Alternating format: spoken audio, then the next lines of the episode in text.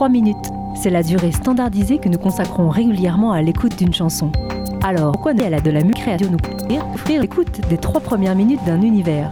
Roman, pièce de théâtre, essai, documentaire, création sonore, comme un shot d'introduction à une œuvre pour interpeller, donner envie de creuser, confirmer des impressions ou dépasser des a priori. Bonjour à toutes et à tous et bienvenue dans les trois premières minutes, la vraie fausse quotidienne de Cause Commune, à retrouver presque tous les jours de midi à 13h sur 93.1 FM en région parisienne ou sur le site causecommune.fm et enfin en DAB+, la radio numérique terrestre. Et aujourd'hui, nous sommes le vendredi 17 septembre en direct pour une émission exceptionnellement dédiée à la rentrée littéraire que nous fêtons hors les murs avec les libraires du pavé du canal à Montigny-le-Bretonneux dans les Yvelines. Je suis accompagnée ce midi par Stéphane à la régie, comme d'habitude, mais surtout au micro par Antia.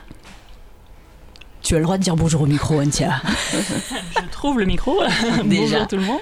Bon, il faut savoir qu'on euh, est avec des moyens euh, exceptionnellement mobile, donc on se partage le matériel. Antia donc partage son micro avec euh, Anne. Bonjour à tous et toutes. Stéphanie est complètement autonome avec un micro et un casque. Je gère. Bonjour à tous. Et par contre, euh, Elodie, elle, est au micro, mais sans casque. Bonjour tout le monde. Donc, euh, on est quand même toutes présentes. Et je sais pas si vous entendez avec mm. nous les cloches de l'église d'à côté.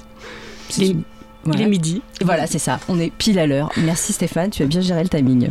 Donc pour une fois, euh, les notules, ces petits mots que vos libraires préférés euh, vous concoctent pour vous donner envie de vous plonger dans un univers littéraire, vous seront livrés en direct par nos chroniqueuses du jour. Il faut savoir que euh, cette année, 521 nouveaux romans sont sortis en ce début de mois de septembre. Donc on a une mince ambition de vous en partager 4 euh, au moins. Si le temps nous permet, peut-être même 5.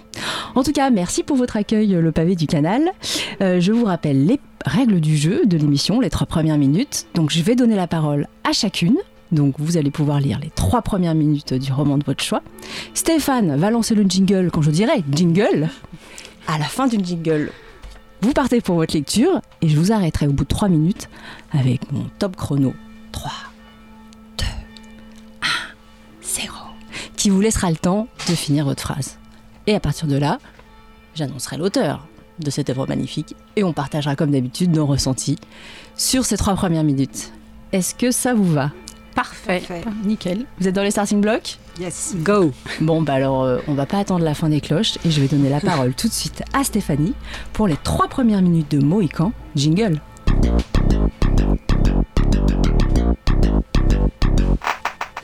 Brun sortit une gauloise de son paquet fripé. Il la laissa pendre à ses lèvres et oublia de l'allumer. Il resta un instant hébété à contempler la place du foirail. Les, les jours sans marcher, le bourg était mort. Comme lui bientôt, pensa-t-il. La voix du docteur Cossimon résonnait dans ses oreilles. Brin d'Antôme s'était-il écrié en martelant son nom. Pourquoi t'es pas venu me voir avant? Avec les moissons, les foins, les champs à racler pour les semis, j'ai pas eu une minute. Mais t'aurais dû La voix colère du médecin trahissait son inquiétude. Maintenant, c'était trop tard, sauf miracle. Brin avait bien ressenti des coups de fatigue à la fin de l'été, mais il n'était pas homme à s'écouter. Il s'était dit qu'une vieille carne comme lui devait se donner des coups de pied au derrière pour avancer. À 76 ans, il gardait le feu sacré, une vie de peine sans se lamenter. Jamais. De quoi se serait-il plaint, puisqu'il tirait sa pitance de la terre chaque jour que Dieu lui donnait, même s'il n'y croyait guère au grand ordonnateur du ciel? Un soir pourtant, au retour des champs, le paysan s'était trouvé mal. Son fils Maul l'avait aperçu qui titubait sur le chemin de la maison. Il l'avait soutenu jusqu'à la cuisine, soupçonnant Brun d'avoir forcé sur la bouteille. Mais non. Son, haleine ne sentait rien que la nid d'un grain coincé entre ses dents. Il avait grogné que la tête lui tournait. Maud l'avait aidé à se coucher sur son lit et le lendemain, il s'était levé à 4 heures pour les bêtes, comme d'habitude. Il y avait eu d'autres signes encore des migraines, des vomissements, le cœur qui s'emballait sans raison certains soirs, une sensation d'abattement, mais jamais assez pour pousser Brun dans la salle d'attente de son ami Cosimon. Deux semaines plus tôt, l'alerte avait été plus sérieuse. Le paysan était parti dans une toux terrible qui avait manqué de l'étouffer. Il s'était dirigé à grand-peine jusqu'à l'évier, et là, une gerbe de sang avait jailli de sa gorge. Devant cette coulée rouge sur l'émail immaculé, Brun avait eu un mouvement de recul, mais sans la moindre peur. La mort, il l'avait souvent croisée sous les sabots d'un taureau ou sous les roues d'un tracteur. C'était autre chose, ce spectacle. l'annonce d'un danger. Ce n'est pas le moment de calancher, avait pensé Brun, saisi par ce tableau expressionniste qui s'effaçait dans l'évier en longue arabesque, grenat sous le jet crépitant du robinet. Il se donnait encore une paire d'années avant de laisser les Soulaillants un mot. Presque 50 hectares de champs, de prairies, de fauches et de vignes. Ça, faisait parler dans ce Jura morcelé, même si la terre était ingrate et caillouteuse, et toujours plus basse avec le temps. La combe des Soulaillants, c'était aussi des vergers, des pâtures et des bois, une sombre armée de sapins, des taillés et des flancs de coteaux ouverts à tous les vents, un bouquet de mirabelliers, des rangées de merisiers, un potager généreux pour ne jamais voir tomber dans les assiettes un triste légume d'artifice. Sans oublier le bâti avec le moulin à meule de pierre, de profonds hangars, le pressoir et le cuvier à vendange. Et surtout, le logis massif couvert de tuiles d'épicéa et d'épais bardeaux descendant bas sur les façades. Il fallait ça pour contrer la bise de Sibérie ou les bourrasques tourbillonnantes de la traverse enflée de pluie océanique. C'était le logis ancestral des Dantômes, protégé par son large toit faiblement incliné, qui supportait le poids de la neige six, mois lent. Quant aux granges et à l'écurie, on les avait directement reliés à l'habitation, une ruse contre le général Hiver et ses furies glacées. À l'inventaire figuraient encore l'échet, L'ancienne briqueterie au bord de l'eau, un chevelu de rues et de ruisseaux, au bout d'une rivière transparente où Brun plongeait un fil le dimanche. Les six laitières, les chevaux de trait, l'âne de Jérusalem, une basse-cour piaillante, quatre poules et oies, deux braves chiens qui valaient bien un vacher. Les soulayants, c'était une manière de vivre au pied des montagnes en pente douce et de leurs croupes gentiment galbées dans un lacis de vallées et de plateaux empilés qui finissaient par aller chercher le ciel sans y penser. Eh bien, c'était un peu plus que les trois premières Je suis désolée. De de Eric Fotorino, qui a été publié chez Gallimard.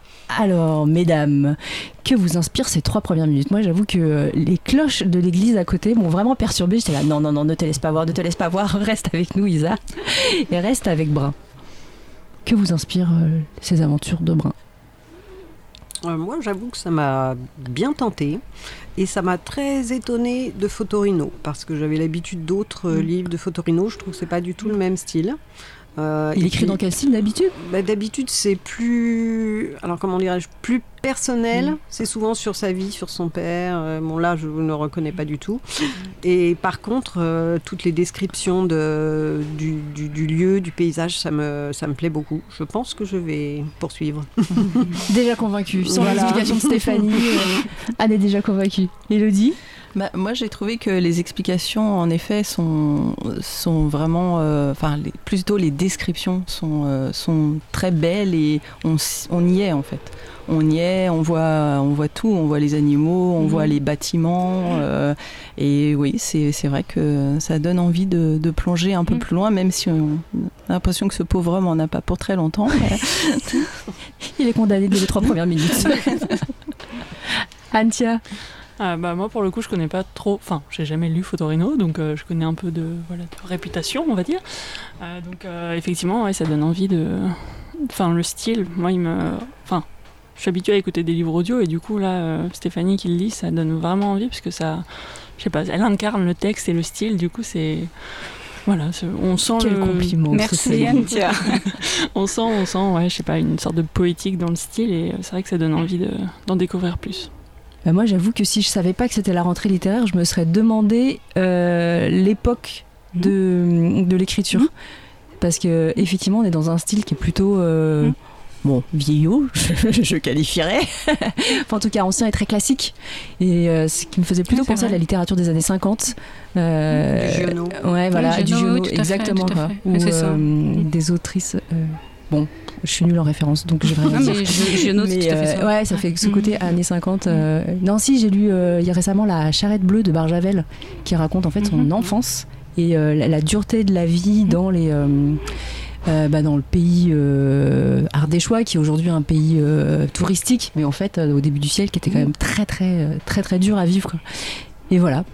pourquoi ce choix Pourquoi ce choix? Bah, Ça regroupe ce qu'ont dit Anne et Lodi.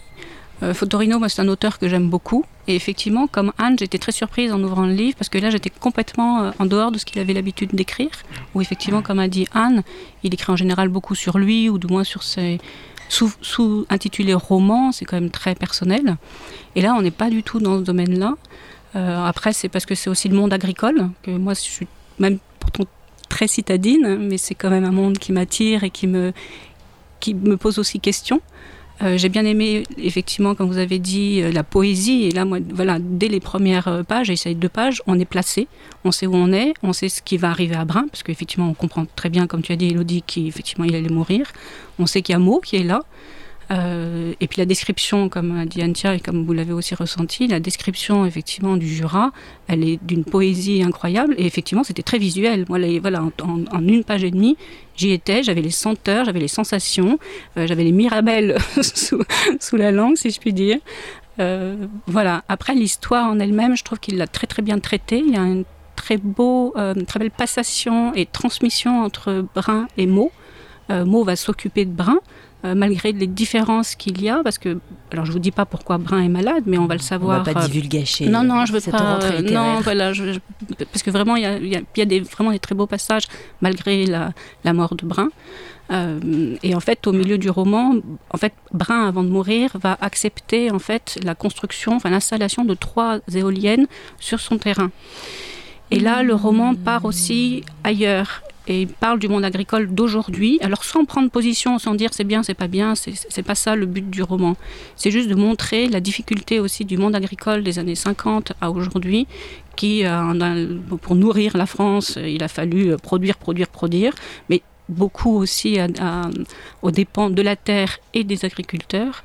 Et aujourd'hui, ben voilà, c'est les, grands mouvements euh, écologiques et d'énergie renouvelable qui, dans un sens, sont très bien, mais qui peuvent aussi ne pas être vraiment adaptés au sol où ils, où euh, où ils sont implantés. Voilà, et puis Mo, je l'ai trouvé attendrissant, je l'ai trouvé euh, il aime sa terre. il, y a un passage qui m'a beaucoup amusé parce que son père lui laisse pour, euh, pour s'exercer un, bout de terrain.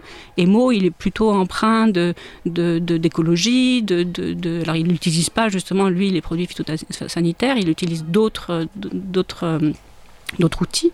Et son père, un jour, vient voir son champ et lui dit Mais ton champ est sale. Et moi, ça, je, trouve ça, je trouve ça génial. Parce que pour moi, si tu dit d'un champ sale, je ne comprends pas. Alors, oui, sûrement, il y a peut-être des, mauvaises herbes, mais je ne sais même pas ce que c'est qu'une mauvaise herbe. Enfin, je, veux dire, ok, je comprends que la limace, ça peut être pénible pour.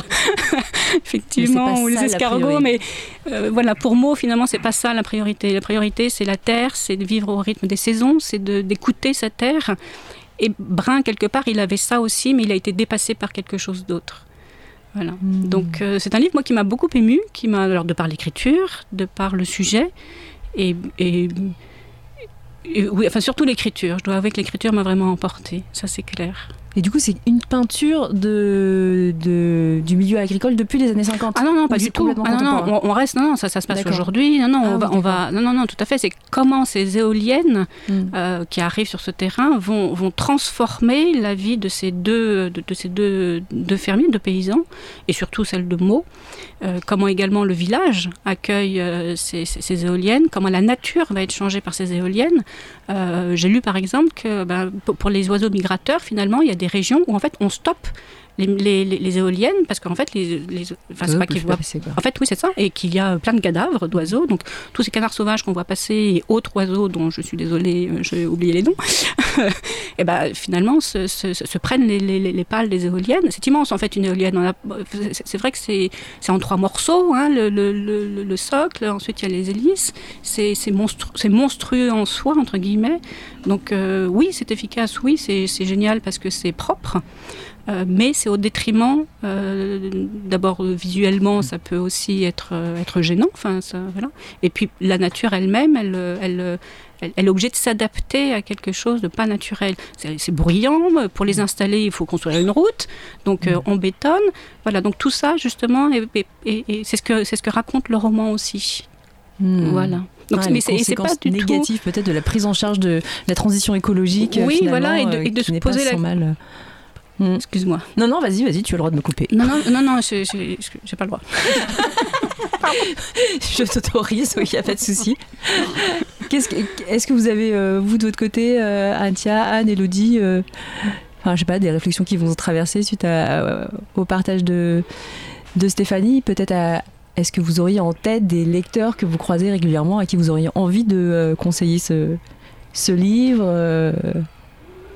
bah, moi déjà, euh, je, alors je trouvais à la base, euh, l'é- l'écriture euh, très belle, c'est ce que je disais, mais euh, le sujet m'intéresse encore plus. Voilà, je, les trois premières minutes ne donnaient pas cette idée-là. En fait, on était plus sur la fin d'un monde euh, avec le décès du père, etc. J'avais plus compris ça, mais là, c'est vrai Mhm. que voilà, le, le sujet, euh, le côté écologie, euh, à quel prix on passe à l'écologie euh, et qu'est-ce qu'on laisse sur le bord de la route. Euh, voilà, ça c'est. Je suis encore plus emballée et je pense que c'est encore plus facile à défendre auprès de nos clients. Oui, tout à Eh fait. ben, Très bon point. Antia, Anne, euh, vous plus soyez, comme on dit en bon français. En fait, je viens d'un milieu paysan aussi, donc c'est vrai que j'ai pas exactement le même rapport pour avoir connu. euh, Mm. alors nous, c'était de l'élevage, donc c'est pas exactement la même chose que du de la culture, euh, voilà, de céréales entre autres. Mais euh, c'est vrai que du coup, enfin, Stéphanie m'en avait un petit peu parlé. Mm. Et je- c'est pas forcément ce vers quoi je me tourne, parce que j'ai connu un peu le milieu. Bon, c'était pas dans le Jura, c'était un autre style, mais pas toujours envie de replonger dans ce que j'ai connu, on va dire. Donc voilà, il y a aussi euh, voilà, les sensibilités personnelles euh, qui, qui peut jouer. Et c'est pour ça que les notules des libraires, c'est intéressant, parce que on peut, Enfin voilà, nous, nous, on est dedans, on, on vit dedans, donc on n'a plus trop cette idée-là, mais c'est vrai que quand les collègues partagent, euh, on peut se rendre compte que euh, bah, un livre qui nous paraissait absolument fascinant et, euh, et sur un sujet, enfin parfois les sujets ne sont pas révélés tout de suite, donc parfois c'est vraiment intéressant de savoir un peu de plus parce que euh, sinon, enfin, ouais, je sais pas, j'aurais envie de le découvrir, mais en même temps sur un sujet, euh, voilà, un peu difficile euh, quand on a vécu des choses et enfin, je sais pas, ça me du coup, je suis un peu moins, un peu plus mitigée, on va dire. Au final, donc tu ne te laisseras pas avoir par les trois premières minutes. Alors du coup, moi, je vais quand même réagir. Ce qui me, ce qui me- vraiment me titille, c'est que j'aimerais savoir ce que Fotorino va faire, son écriture va faire de ce, de ce thème, parce que c'est tellement peu euh, habituel, c'est tellement peu ce qu'il fait d'habitude, Mhm. que là, vraiment, moi, je suis très curieuse, Mhm. vraiment. Vraiment intriguée. Tout à fait. Ta curiosité est attisée. Tout bon, à fait. bah, tu as presque euh, Convaincu. voilà, euh, conquis, la, conquis la table, Stéphanie. Eh ben, super, je suis ravie. Je suis ravie. J'espère que j'ai aussi convaincu des, des auditeurs.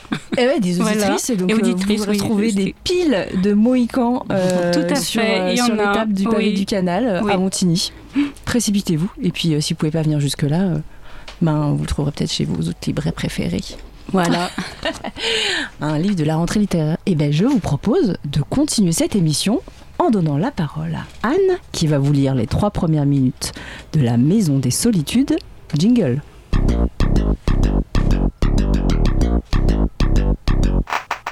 Combien d'années et de voyages pour arriver dans ce couloir d'hôpital vieilli, jauni, où je suis seule depuis l'aube? Interdiction d'aller plus loin, porte close. Au-delà de cette limite, votre ticket n'est plus valable. Deux jours plus tôt, j'avais reçu un bref message de ma mère, des mois que je n'avais pas entendu sa voix, quelques mots à peine, toujours à l'économie. J'ai eu un appel de l'hôpital S. Ils disent que ta grand-mère ne va pas bien. Elle a attrapé cette maladie. Elle va s'en sortir, bien sûr, elle s'en sort toujours mais j'ai pensé que tu voudrais savoir. J'ai pris le premier avion, frontière encore ouverte heureusement, et après quatre heures de vol, je suis arrivée à Paris. La nuit venait d'envelopper la ville de son ombre, le bleu virait au noir, ce moment que chaque jour je redoute, entre chien et loup, c'est là qu'a commencé mon attente. Depuis, aucune information. Impossible de voir ma grand-mère ou de lui parler. Ne venez pas. Interdit de passer. Rentrez chez vous. Deux jours de pure attente, angoisse, panique. 48 heures, 2880 minutes, 172 800 secondes. Vous sentez le poids de la seconde quand vous faites la planche ou que vous essayez de faire le poirier. Cette seconde qui s'éternise, insoutenable, les abdominaux en feu, le souffle coupé, envie de hurler que c'est bon, ça fait suffisamment mal pour être efficace, détester la terre entière, pourquoi faudrait-il avoir le ventre plat? C'est bien aussi un ventre un peu mou, bien confortable. Là, c'est pareil. Un temps étiré par la douleur, une seconde pour une minute, une minute pour une heure. À ce compte-là, j'en suis déjà à 120 jours d'inquiétude. Quatre mois, une éternité, un enfer. Le lendemain, j'ai appelé l'hôpital, cent fois en vain, et quand j'ai eu une infirmière, elle a pris mon numéro et elle a dit Je vais me renseigner, on vous rappellera, madame, mais ce n'est pas la peine de venir, on ne vous laissera pas entrer. Bien sûr, personne ne m'a rappelé. Le soir venu, j'ai à peine dormi, la main accrochée à mon téléphone. Nuit presque blanche, grise donc, gris clair. Bref sommeil interrompu par un réveil en sueur, drap trempé après un combat à main nue avec un monstre rachitique. Les images sont restées très nettes. Quel dommage qu'on ne puisse pas emporter son appareil photo dans ses cauchemars, car elle était là, pas d'erreur possible. Squelette blanc sous cape noire et grande faux, la mort en format carte postale, jouant à confondre les inconscients, riant de visiter dans le même temps mon âme déboussolée et le corps malade de ma grand-mère. Alors j'y suis allée. J'ai profité de l'incertitude du petit matin pour entrer, et me voilà dans ce couloir, à moitié endormi sur une stupide chaise en plastique orange, seul sous des néons frétillants de laideur, au loin quelques bruits de course, des bips, des portes qui claquent. Mais mon couloir reste vide, pas de visiteurs. Les gens sont dociles, on leur dit de ne pas venir, donc ils restent chez eux. D'habitude, je suis pareil. J'ai toujours eu peur du gendarme, soucieuse de respecter les règles les plus absurdes pour qu'on ne puisse jamais me prendre en faute, lâcheté du quotidien déguisée en rigueur morale. C'était les trois premières minutes de La Maison des Solitudes de Constance Rivière, édité chez Stock. Alors, cette Maison des Solitudes, qu'est-ce qu'elle vous inspire? Moi, j'ai trouvé ça assez évocateur. On, y est vraiment dans cette euh, personne qui attend pour pouvoir aller voir visiblement sa grand-mère, où elle peut pas, parce que donc l'hôpital refuse. Donc on se souvient effectivement, il y a un an, deux ans là, effectivement on pouvait pas aller voir ceux qu'on aimait qui étaient en EHPAD euh, ou à l'hôpital à cause de Covid. Et après l'attente, je trouve, est assez visuelle quand elle rentre là où on entend cette froideur. En fait, elle est, elle est très forte. Enfin, moi, à la lecture d'Anne, je l'ai, je l'ai tout à Mhm. fait visualisée. Et ressenti Oui. Elodie, Antia Euh, bah, moi, ce que j'ai surtout. Enfin, une espèce de paradoxe que on sent très bien et la façon dont Anne le lit, euh, là encore, c'est incarné. Ça donne vraiment ce, ce paradoxe entre euh, le message et d'où il vient, c'est-à-dire la mère avec qui il n'y a pas beaucoup de contact, et en fait, on devine en filigrane le lien avec la grand-mère qui, du coup, va être euh, à découvrir. Et enfin, voilà, je sais pas, ça donne tout de suite l'impression que voilà, il y avait un lien très très fort avec la grand-mère qui, du coup, la, la, la, la narratrice va essayer plus possible d'aller euh, retrouver ce lien, on imagine, euh, alors que de l'autre côté, euh, un lien plus proche, entre guillemets, si on prend juste l'arbre généalogique, a l'air beaucoup plus rompu, on va dire. Mhm, Trois minutes évocatrices, Elodie. Du côté d'Antia en tout cas. Oui, euh, j'avoue que euh, l'attente, euh, l'hôpital, la maladie, le fait de ne pas pouvoir aller voir les siens, là maintenant tout de suite, ça me fait pas envie. Je suis désolée.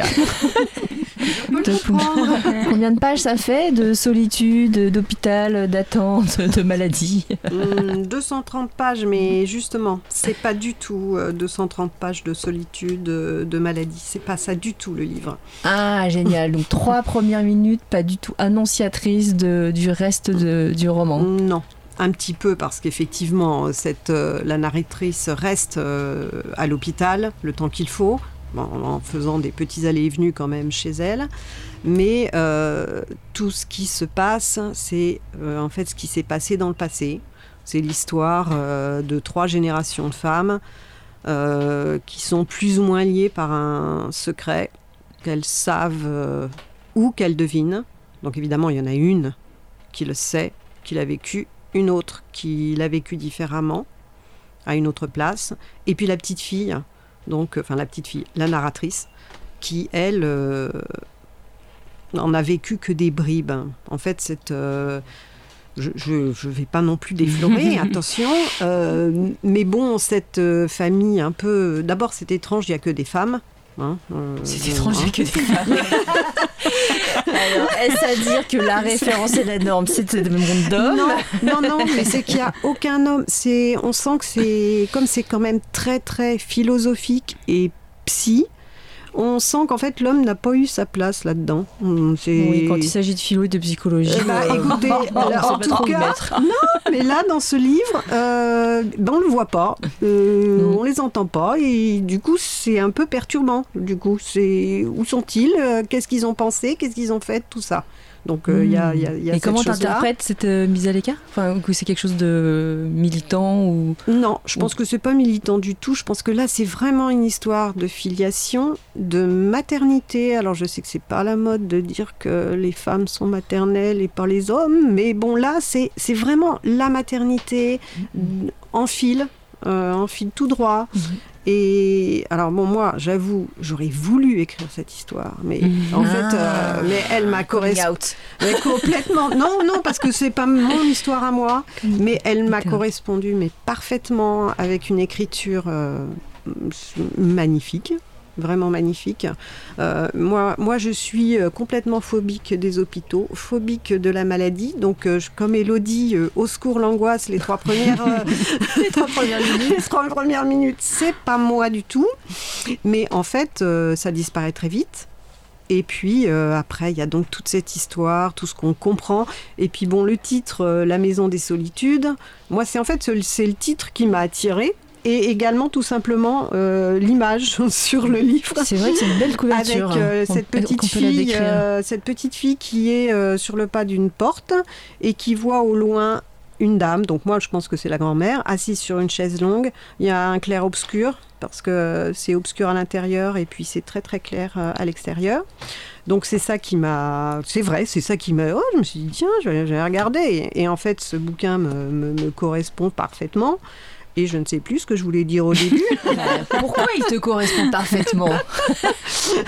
Euh, bah, il me correspond parfaitement euh, parce que ça rejoint certains éléments de ma vie personnelle. Mais comme je disais au départ, ce n'est pas, c'est pas mon histoire. c'est Mais pas- cette question de la filiation mater- maternelle Voilà. de femme en femme, la filiation, qui te touche. le secret et euh, les, les dégâts immenses que ça peut faire. Mhm. euh, voilà. Et c'est pour ça que je parlais euh, de, de femmes. Enfin, c'est vraiment de, de, de femme en femme. Et donc, ça y est, je reviens. Je comprends Ah. pourquoi je, je vous parlais de la photo. C'est que la maison des solitudes, euh, moi, je suis complètement fanat de maisons, de vieilles maisons, d'ambiance, de caractère. Et là, vraiment, euh, cette petite fille va passer toutes ses vacances avec sa grand-mère dans, dans une maison dans la Sarthe. Je viens de la Sarthe. Mais bon, on parle pas beaucoup de la Sarthe. Et en fait, euh, ce qui est complètement intéressant, c'est que chaque pièce est habitée et on nous la montre, on a l'impression d'y être. On a, euh, pareil, hein, comme Stéphanie disait, le goût des Mirabelles, quoi. On y est, c'est... Et ça, moi, j'ai trouvé juste fantastique. Et puis, on arrive quand même, à la fin du bouquin, il y a une vraie fin. On comprend. Et- le, révé- le secret est révélé? Oui, Mhm. Il avait de toute façon été, bon là on le sentait, hein, on, pas idiot, on finit par le sentir. Euh, le secret est révélé et puis alors je dirais pas qu'il y a une happy end, hein, c'est non, il y a souvent dans les livres il n'y a pas de happy end, mais par contre il y a une compréhension et une relation qui se refait et ça j'ai trouvé ça euh, vraiment beau et, et bien mené, très Et- bien mené. Et est-ce que tu sais euh, s'il y a une inspiration autobiographique Ou si c'est de la pure fiction? Je sais pas du Tu tout. connais un peu l'autrice ou... Non, je la connaissais pas du tout. J'ai du coup, j'ai vu qu'elle avait lu. C'est son deuxième bouquin, donc euh, j'ai vu qu'elle avait écrit un premier. J'ai voulu le lire avant l'émission et puis en fait, j'ai pas eu le temps. Et du coup, ça t'a intrigué. Maintenant, ça m'a envie tout de à lire. fait, tout à fait. Mais je je pense pas que ça soit autobiographique. Je ne le pense pas. Et Et- vous, mesdames, euh, suite à vos explications de Dan, euh, comment vous, vous avez envie de rebondir ou pas d'ailleurs? Euh, c'est moi, c'est- enfin, moi, c'est le genre de sujet qui est assez universel, donc je pense qu'il peut aussi toucher beaucoup de monde, en tout cas moi, même si la maternité m'est totalement étrangère. Euh, mais ce cas, sont tu des es fille de sujets. quelqu'un. Voilà, c'est ce que j'allais dire. Sauf que voilà, j'ai une mère, enfin j'ai une mère, j'ai une grand-mère, etc. Donc euh, oui, bien sûr, ça, ça intrigue. Et puis effectivement, le secret de famille et la maison, ce sont des sujets effectivement qu'on aime bien aussi explorer parce que comme disait Anne, Il y, a, il y a toujours quelque chose qui, a, qui, qui- qui nous correspond. Il y a- ça, ça va toujours réveiller quelque chose, euh, quelque chose en nous, en bien ou, ou pas bien. hein. ça, c'est Mm. suivant les lecteurs, puis suivant la lecture. Mais ce sont des sujets, effectivement, moi, que je trouve assez porteurs et qui sont toujours très intéressants. Et, et les auteurs, effectivement, ce sont des sujets qui sont souvent exploités, mais mm, toujours bien, enfin, je trouve, quoi, voilà. Elodie Ah, moi, je, je voudrais connaître le secret. Oui, mais alors Elodie, le problème, c'est que tu vas aller directement à la fin, parce qu'Elodie ne sait pas lire un livre sans, d'abord regarder la fin. Donc, Moi j'ai fait comme ça pour Game of Thrones. hein. J'ai regardé les derniers numéros Merci. et après je me suis fait toute la série. Donc je comprends. Oui, mais la Et dernière page euh, ne te donnera rien. Ah non, mais Non. j'ai- une technique. T'as été oh là oh là là Des années, des années de pratique, d'autodivulgation. Non, mais euh, en fait, euh, je, je lis le secret pour pouvoir me délecter après de la lecture. Oui, je te comprends. Voilà. Moi c'était pour me, délé- me délester du stress. oui, mais en fait, c'est ça. qui En fait, c'est ça. Je savais oui. tout de suite à qui m'accrocher, qui allait rester jusqu'à la fin. Mais c'est la même chose pour toi, Elodie. C'est ouais. effectivement, tu- du coup, on est Mm. plus stressé quand on Ouais. lit, euh, voilà, ou coup, quand on voit un film. On Ou... profite. Ah, plus tout de- à fait. Oui, mais il y a quand même une part de mystère que Mm. moi j'aime bien découvrir. Mm. Ouais. Euh, moi je suis une chercheuse, j'aime bien me dire mais c'est quoi Ouais, moi On va aussi, où là Ah, on a la libraire exploratrice, euh, la libraire. Euh, Un peu. Ça serait quoi le- Stressé. Voilà, c'est ça. Ou qui n'aime pas être stressé. Voilà, qui, qui a besoin de, de bien-être et de, De confort. de confort, voilà. Antia, tu voulais réagir aussi? Ouais, je crois que je suis un peu entre les deux. Moi, j'aime bien lire la dernière phrase d'un livre. Euh, rien d'autre. Enfin, c'est pas découvrir le secret ou quoi, mais c'est juste la dernière phrase que. Parfois, on voit un personnage qu'on connaît pas encore et on se demande comment il va arriver dans l'intrigue. Ça, j'aime beaucoup faire ça. Ça marche du coup sur le livre papier et pas sur le numérique. Mais, euh, mais euh, après, enfin, c'est c'est marrant parce que les sensibilités, c'est vrai que les secrets de famille, c'est très Mhm. présent dans la littérature et euh, on a tous un peu une façon d'y accéder. Et c'est marrant parce que Anne a beaucoup aimé la couverture et le titre et moi, alors, ça me donne pas du tout. ça enfin ouais les solitudes ça m'évoque vraiment du, de la tristesse entre guillemets du coup je, je fais confiance à Anne mais je- Oui, mais Donc, c'est des solitudes. Des. Donc ça n'a Elle n'est pas, vraiment toute seule. oui tu peux être seule à plusieurs c'est vrai Et est-ce que vous le conseilleriez à un lecteur homme? Ah bah oui. Bah oui. Quel type? Alors là, quel type? Euh, Moi, je tous les types à partir du moment où euh, ils laissent aller un peu leur sensibilité. Euh, si c'est une brute épaisse, euh, non, ça va. ça va. Alors comment reconnaît-on une brute épaisse qui rentre dans votre librairie Malheureusement, assez rapidement. On peut très vite le voir. Oui. Ok, donc Oui, brute oui. épaisse, On ne dit pas nos codes, mais pas la maison des solitudes. Et alors, une seule chose que je voudrais dire, c'est que ce livre, euh, et d'ailleurs moi quand je choisis un livre, je ne fais jamais ça, je ne commence jamais par les premières pages. Je me mets au milieu et je lis euh, un paragraphe. Parce que le début, euh, c'est parfois euh, très difficile et parfois absolument ça n'a rien à voir avec le reste. Ou en tout cas, ça annonce, mais c'est pas ça quoi. Oui, c'est effectivement ce qu'on expérimente depuis presque 100 émissions dans les trois premières minutes. où on partage des débuts qui souvent n'ont rien à voir avec la suite. Mais on aime bien quand même. Et bien sûr, ce jeu vous propose de faire une petite pause musicale. Vous êtes toujours sur Cause Commune 93.1 FM dans l'émission Les trois premières minutes. Et on part en Italie. abbronzate tutte chiazze,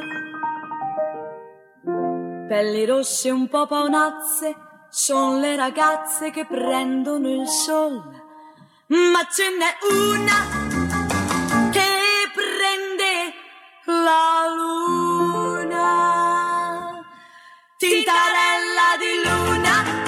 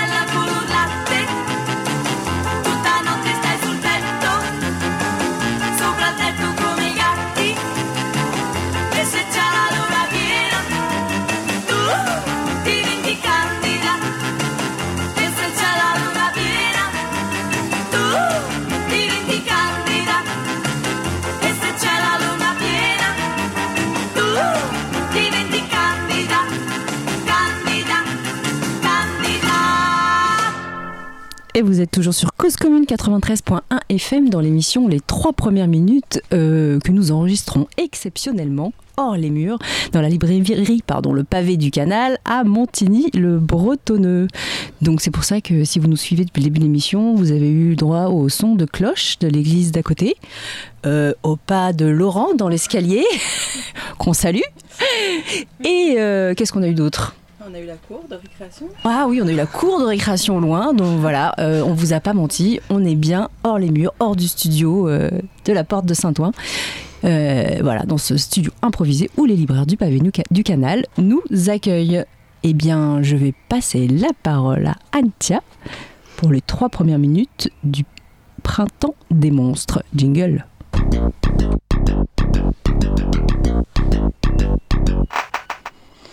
Il y a longtemps que je ne suis pas allée en forêt. Je n'aime pas beaucoup ces zones inhumaines, je préfère rester à distance, sur la route, près des maisons, de la lumière.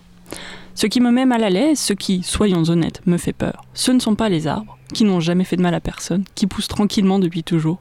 Ce n'est pas non plus la vie secrète qui s'y cache, les bêtes, invisibles mais sans doute innombrables, les oiseaux, les vers et les insectes, tout ce qui grouille, les limaces, les rongeurs, les loups, dissimulés dans les feuillages et l'ombre. Je n'ai pas peur d'un écureuil ou d'un hibou, non, ce qui m'inquiète et me maintient à l'écart, c'est au contraire l'absence de vie perceptible, d'humanité, quand on regarde de l'extérieur, en voiture par exemple ou derrière la vitre d'un train qui passe.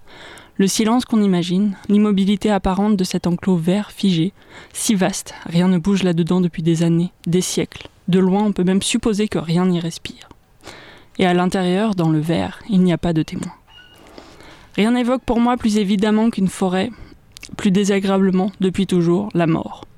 Pourtant, cette nuit, j'y suis entré dans la forêt, prudemment, pas fier, tout seul. J'ai garé la voiture de location, une Kia Sportage blanche, sur la petite route qui borde au sud le grand bois de Verrières, dans l'Essonne, à 4 heures du matin, et je me suis avancé loin entre les arbres et les buissons, les fougères ou je ne sais quoi, dans l'obscurité redoutable. J'ai été obligé d'allumer la petite lampe de poche faiblarde que j'avais achetée la veille dans un Carrefour Market de Palaiso. Le silence presque absolu, mais pas sur les feuilles tombées seulement. Je me suis enfoncé lentement jusqu'à un gros chêne qui semble avoir toujours été là, au pied duquel je me suis assis dans la nuit. J'ai éteint la lampe. Je ne me sens pas très bien. Au-dessus de ma tête, sur le tronc, un petit rectangle peint en noir indique en chiffres blancs, pour les randonneurs de jour, j'imagine, qu'il s'agit de l'arbre numéro 151. Ce n'est pas superflu. Car tout est à peu près pareil dans une forêt. C'est immense, en tout cas on pourrait le croire, puisqu'on est, lorsqu'on est dedans, on n'en aperçoit pas les bords, les limites, comme en plein océan, mais dans une forêt on ne voit même pas l'horizon. Tout autour est, pour le novice que je suis, à la fois hétéroclite et uniforme. Ici il ressemble à là-bas.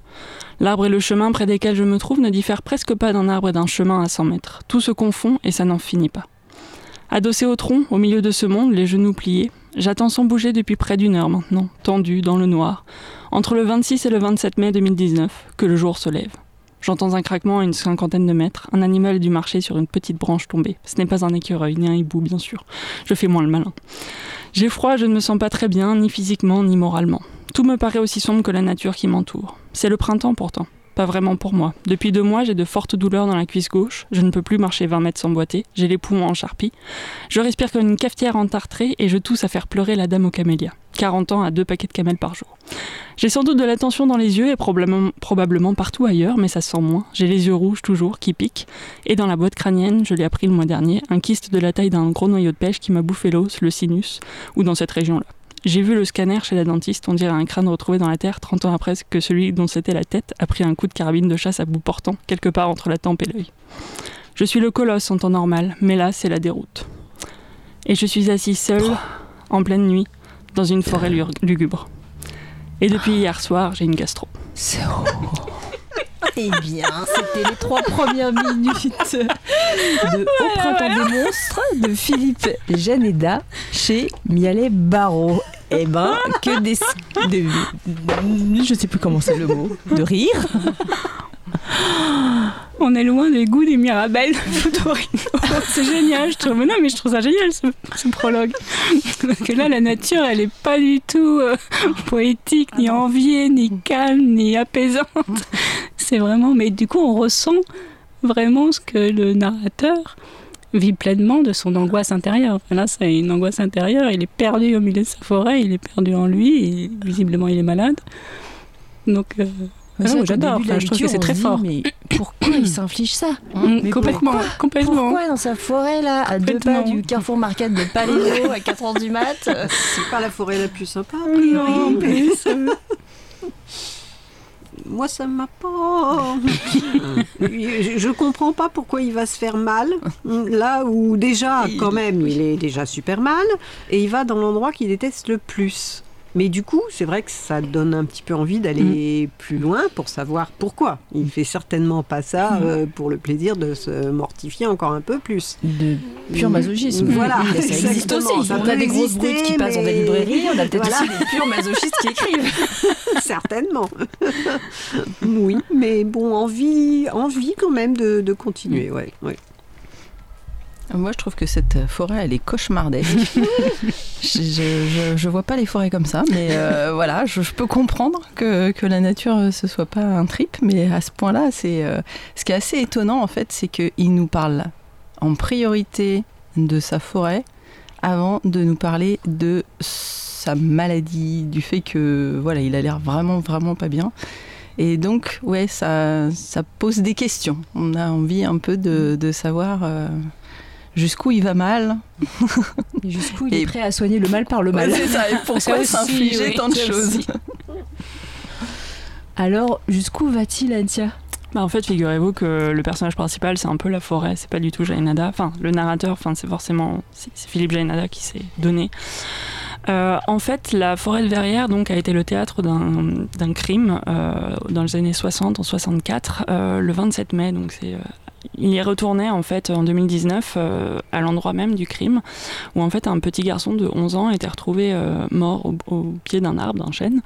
Euh, et en fait, c'est un des faits divers les plus mystérieux du XXe siècle, puisque il y a un, un homme, un suspect, qui a fait, enfin, qui a joué avec la police et avec les médias, puisqu'il a envoyé une quarantaine de lettres, je crois, euh, aux médias et à la police. Euh, il se faisait appeler l'étrangleur.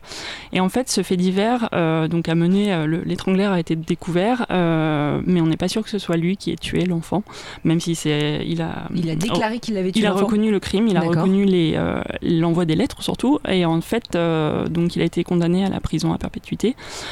Euh, il est resté 40 ans en prison, il est sorti au début des années 2000, et en fait, ce qui est fascinant, c'est que les, enfin, tout ce qui est raconté dans ce récit, c'est pas exactement un roman, mais c'est une sorte de chronique judiciaire, un peu à l'affaire sensible, si on veut, certaines références, mais avec vraiment un.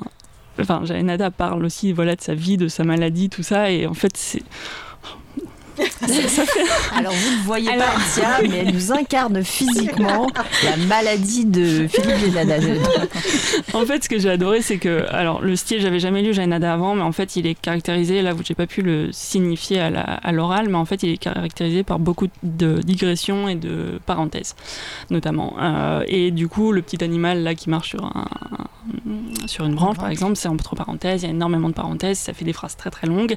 Mais bizarrement, ces parenthèses, c'est des respirations, et souvent, en fait, même au, cœur de cette chronique judiciaire qu'il s'applique à faire, euh, donc sur une affaire qui a des, décennies en arrière. euh, euh, Il y, a- ces respirations où en fait il va parler voilà, de ses rendez-vous chez le dentiste, de l'opération qu'il va subir, de tout un tas de choses, de comment il a décidé d'arrêter de fumer. Et en fait c'est bizarre parce qu'on est dans un truc très sombre, très dense là, de, de, toute cette machination judiciaire, enfin machination, cet appareil judiciaire autour d'un pauvre gars. Enfin, l'étrangleur, faut, faut lire le, récit, mais euh, ça donne vraiment d'autres perspectives que ce qu'on voit juste dans les médias. Alors moi, j'ai pas du tout vécu cette affaire, mais c'est intéressant parce qu'il fait, il refait tout le déroulé. Il fait donc euh, vraiment comment ça s'est passé, euh, le, petit garçon retrouvé décédé, tout ça. Et ensuite, euh, bah, les enquêtes plus ou moins bien faites de la police, euh, toute cette recherche autour de, des suspects et, euh, et des mystères qui n'ont jamais vraiment été éclaircis. Et ensuite, en fait, en deuxième partie, on a vraiment la personnalité de Lucien Léger, donc l'étrangleur, euh, qui vient d'une famille des Ardennes très pauvre, enfin voilà, très difficile, et qui s'est retrouvé à Paris à bosser dans une maison d'édition. On ne sait pas trop ce qu'il faisait vraiment. Enfin voilà, c'était un peu mystérieux. Et, mais avec un caractère, enfin voilà, il se laissait un peu marcher sur les pieds et ça va totalement à l'encontre de ce qu'on imagine d'un- coupable comme ça. Et, euh, et ensuite, on a sa femme qui avait euh, des gros soucis psychiatriques aussi, qui a été internée longtemps. Donc voilà, c'est un très gros roman, il fait 500-600 pages, euh, mais voilà, en différentes parties. Et en fait, on va toujours plus loin. Et je me demandais, mais à quel moment, enfin, comment il va clôturer tout ça, quoi? Et en fait, bah, il y arrive très bien, avec aussi sa, sa vie personnelle qui va. Enfin voilà, on va avoir une, un peu des réponses entre guillemets, ou disons une finalité. Mais ouais, je, enfin, c'est un récit judiciaire, une chronique, c'est assez particulier, mais euh, j'ai- j'aime bien ce paradoxe là entre les digressions, euh, im- vraiment euh, sur des pages et des pages. et, et, et voilà, et ce lien en fait, parce que lui, il est né, il est né deux jours avant la, la date fatidique du 27 mai, et et par exemple, il en parle à sa mère, il dit Mais tu te souviens pas de cette affaire Euh, Je suis née à cette année-là et tout. Et elle dit Non, pas du tout. voilà, et donc, euh, enfin, j'ai j'ai eu la chance de pouvoir le conseiller à un client. Il m'a dit Ah ouais, je me souviens de cette affaire. Moi, je, je suis née aussi en, en 62, quelque chose comme ça. Donc, euh, enfin, ou avant, il avait, je sais plus quel âge il avait exactement à l'époque, mais voilà, il y a certaines générations qui ont été marquées en partie par cette affaire, puisque le suspect est resté en prison, enfin, le coupable est resté en prison 40 ans, donc c'est pas rien. Et donc, il y a eu un revirement. euh, euh, 20, 10, 15 ans après son incarcération, où il a dit euh, En fait, j'étais pas le coupable, euh, j'ai juste envoyé les lettres. J'ai euh, voilà, j'ai couvert quelqu'un, euh, il a donné le nom, mais en fait, c'était un pseudo, et enfin, personne n'a jamais trouvé. C'est assez fascinant. Voilà. Ouais, ça, ça reste un mystère il, il est non élucidé, quoi. Ouais. Personne ne saura si vraiment. Et puis, quasiment tous les protagonistes sont morts, donc ça va pas aider. hmm. Alors, Elodie, est-ce que euh, tu pars pour 600 pages, là Malgré cette forêt Euh, hostile Moi, je, je- je bloque sur ce genre d'histoire. euh, moi qui aime aller euh, assez rapidement à la fin des histoires. Voilà, l'affaire Grégory, toutes ces choses-là, ça me, ça, ça- ça me met très très mal.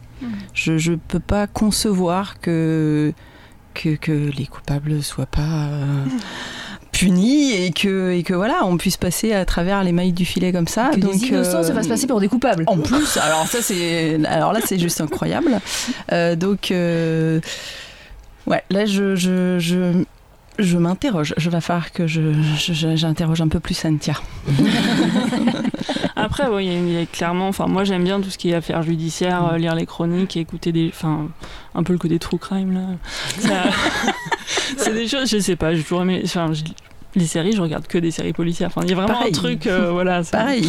Et du coup, Mais- en plus, là, c'est la réalité, entre guillemets, et c'est c'est tout ce côté euh, difficile de savoir la vérité. C'est ça que je trouve, j'ai trouvé fascinant. Et puis ce côté, euh, voilà, il parle de lui aussi, enfin, l'auteur parle de lui, et en fait, ça te fait des respirations dans un truc hyper dense. J'ai bien aimé ça, beaucoup.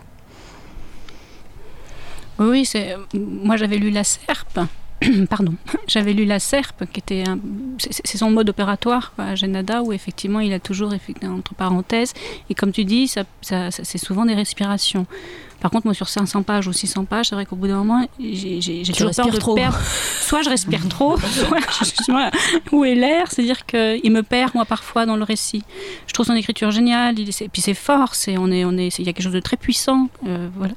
Euh, et puis en plus intéressant, on est, parce que c'est mené comme une enquête, hein, parce qu'il mène, il, il a refait l'enquête, hein, il s'est replongé dans je sais pas combien de, de dossiers, euh, voilà, donc ça c'est captivant et on est happé. Euh, par contre, effectivement, il faut juste savoir que parfois, on, on peut être perdu, euh, on peut être perdu euh, dans le récit. Moi, je me souviens, j'avais une vieille tante qui, euh, quand elle nous racontait une histoire, on était comme ça devant elle, les ébahis, parce que elle faisait plein plein de diversions. Ah oui, puis au fait, j'ai oublié de te dire, et puis il y a ci, il y a ça, il y a- Et du coup, on est- mais attends, attends, re- re- recentre-toi, re- reviens sur l'essentiel, Alors, parce que c'est vrai que peut faire un effet vieille tante. voilà. Non, j'irai pas jusque-là. Mais c'est- c'est vrai qu'on peut se perdre. hein. Et, et moi, j'aime bien. euh, Là, moi, je, je regarde aussi beaucoup de séries de polars et, et je lis beaucoup de romans policiers. Et parfois, je les lis euh, en une soirée, en deux soirées. Donc, 600 pages, là, euh, c'est plus possible. Anne, 600 pages Euh, euh, sur 600 cette chronique pages, judiciaire. pas.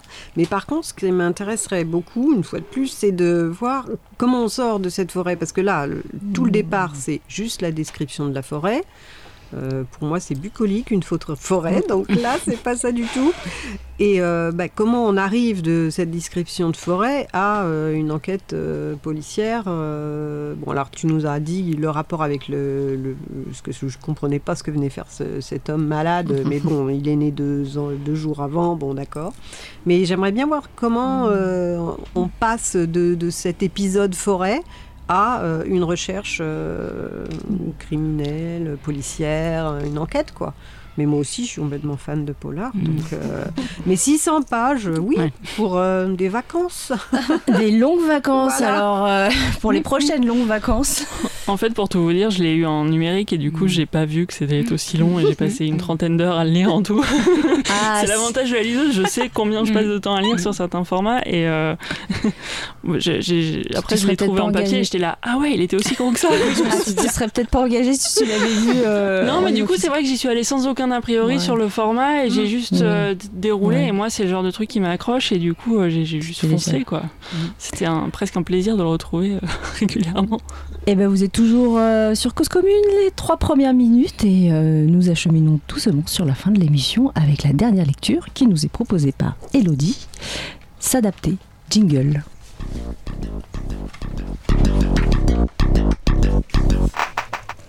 L'aîné. Un jour, dans une famille, est né un enfant inadapté. Malgré sa laideur un peu dégradante, ce mot dirait pourtant la réalité d'un corps mou, d'un regard mobile et vide. Abîmé serait déplacé, inachevé également, tant ces catégories évoquent un objet hors d'usage. Bon pour la casse. Inadapté suppose précisément que l'enfant existait hors du cadre fonctionnel. Une main sert à saisir, des jambes à avancer et qu'il se tenait néanmoins au bord des autres vies, pas complètement intégré à elles, mais y prenant part malgré tout, telle l'ombre au coin d'un tableau, à la fois intruse et pourtant volonté du peintre. Au départ, la famille ne discerna pas le problème.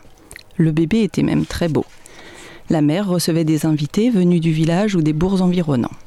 Les portières des voitures claquaient, les corps se dépliaient, risquaient quelques pas chaloupés. Pour arriver jusqu'au hameau, il avait fallu rouler sur des routes minuscules et sinueuses. Les estomacs étaient retournés. Certains amis venaient d'une montagne toute proche, mais ici, proche ne voulait rien dire. Pour passer d'un endroit à un autre, on devait monter puis redescendre.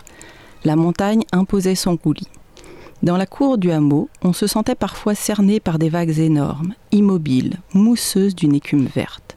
Lorsque le vent se levait et qu'il secouait les arbres, c'était un grondement d'océan. Alors la cour ressemblait à une île, protégée des tempêtes. Elle s'ouvrait par une épaisse porte en bois, rectangulaire, plantée de clous noirs. Une porte médiévale, disaient les connaisseurs, probablement fabriquée par les ancêtres qui s'étaient installés en Cévennes depuis des siècles. On avait bâti ces deux maisons, puis l'auvent, le four à pain, la bûcherie et le moulin, de part et d'autre d'une rivière, et l'on pouvait entendre les soupirs de soulagement dans les voitures lorsque la route étroite devenait petit pont et qu'apparaissait la terrasse de la première maison qui donnait sur l'eau. Derrière elle, en enfilade, se tenait l'autre maison où était né l'enfant, nanti de la porte médiévale dont la mère avait ouvert les deux battants afin d'accueillir les amis et la famille. Elle proposait du vin de châtaigne que la petite assemblée buvait, extatique, dans l'ombre de la cour. On parlait doux pour ne pas brusquer l'enfant si sage dans son transat. Il sentait bon la fleur d'oranger. Il semblait attentif et tranquille. Il avait les joues rondes et pâles, des cheveux bruns, de grands yeux noirs. Un bébé de la région qui lui appartenait. Les montagnes ressemblaient à des matrones veillant sur le transat, les pieds dans les rivières et le corps nappé de vent. L'enfant était accepté, semblable aux autres. Ici, les bébés avaient les yeux noirs, les vieux étaient minces et secs. Tout était dans l'ordre. Au bout de trois mois, on s'aperçut que l'enfant ne babillait pas. Il demeurait silencieux la plupart du temps, sauf pour pleurer. Parfois, un sourire se dessinait, un froncement de sourcils, un soupir après le biberon, un sursaut lorsqu'une porte claquait. C'était tout. Zéro. Eh bien, c'était les trois premières minutes de S'adapter de Clara Dupont-Mono qui a été publié chez Stock. Alors, cet enfant inadapté, Déjà, ça se passe en Cévennes, donc ça peut être que bien. J'ai un faible pour les Cévennes. voilà, un a priori Certaines positif. auditrices sont d'accord avec moi. non, et puis après, c'est effectivement, on- comme les Cévennes, enfin, ou comme en montagne, effectivement, c'est pas à pas. Je trouve ça. En plus, tu l'as lu effectivement comme ça. On, a, on avance pas à pas dans l'histoire, on avance pas à pas vers voilà, la différence qu'a cet enfant. Et on va comprendre effectivement qu'il sera Et d'où le titre, enfin s'adapter, qu'il sera différent. On ne sait pas le reste, mais euh, j'aime bien ce début en tout cas. Ça, ça- on avance pas à pas, tranquillement, sur euh, effectivement euh, la situation. Moi, ce que je trouve euh, incroyable, c'est que nos livres, ils ont tous euh, cette ambiance. euh, je sais pas, on n'a pas fait Mhm. exprès pourtant. Non Mais euh, il y, a- y y une ambiance de, de- de terroir, de, parce que là, vraiment, le terroir, voilà, on le sent. Euh, encore une fois, on se croirait dans du Giono. Mais enfin, moi, ça me, ça me donne très envie de, de- Parce qu'effectivement, ce bébé, il a l'air tout à fait. Voilà. Et puis, qu'est-ce qui va lui arriver euh, Oui, moi, je, je suis pour. Je, je vais, pour- je vais poursuivre. je vais poursuivre la lecture. Altia. Des secrets pour Anne. Euh, non, bah, moi je me suis. Enfin, c'était marrant parce que je me suis un peu perdue dans le temps, disons, parce qu'on parle Mhm. de, de- des ancêtres installés en Cévennes, le- la bûcherie, le four à pain et tout. Et du coup, après j'ai entendu le mot transat pour le bébé. Je, je croyais que c'était au 19e siècle, moi. Mais du coup, euh, enfin. Ouais, ça, je trouve que c'est effectivement un très beau prologue, enfin une très belle euh, première, euh, première approche, entre guillemets, pour un sujet qui doit pas être très facile à lire, là encore. Mais, euh, mais euh, ouais, non, et puis le style est très. Enfin, j'allais dire c'est très poétique, mais c'est pas la même poétique que, que Futorino. Il y a, Mm. Chacun, voilà, son, son style, sa personnalité, mais. euh, Ouais, il y a une façon, euh, la route qui devenait petit pont, enfin c'est très bête entre guillemets, mais je trouve ça vraiment euh, fort en fait. Simple et efficace. Alors pourquoi ce choix, Elodie? Qu'est-ce qui t'a embarqué dans s'adapter?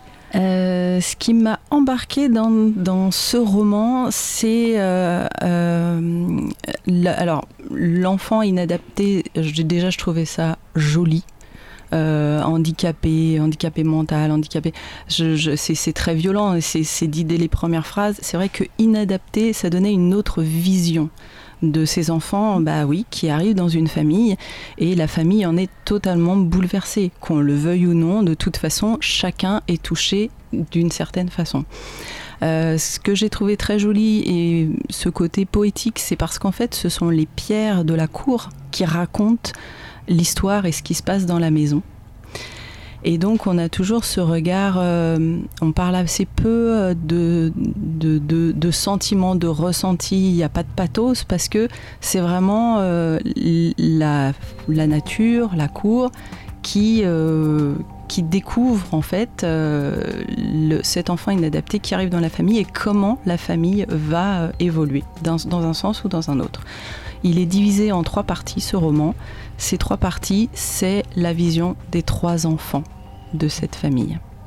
Donc il y a l'aîné, qui va évoluer d'une certaine façon par rapport à cet enfant. Il y a la cadette qui elle, euh, voilà, va mettre du temps. euh. Et il y a l'après. Cet enfant, on le sait assez rapidement, de toute façon, il est voué à pas rester très longtemps euh, euh, dans cette famille. Il, décède assez vite. Et il y a un, quatrième, du coup, bébé qui arrive et comment il s'est construit à l'ombre de cet enfant inadapté? Ah, ben, que de perspectives, malheureusement. Vous avez entendu le générique de la fin de l'émission. On va devoir arrêter là nos échanges et on ne pourra pas avoir le débat sur euh, la proposition d'Elodie. Donc, vous pouvez retrouver dans vos librairies S'adapter de Cla- Clara pardon, Dupont-Mono. Euh, donc, on vous a euh, proposé avec Ansia au Printemps des Monstres de Philippe Génada, Anne, La Maison des Solitudes de Constance Rivière et enfin euh, que je dise pas de bêtises, Stéphanie Mohican de Eric Fotorino. Eh bien, un grand merci à tous, mais un grand merci au pavé du canal pour son accueil. Très bientôt, bon appétit.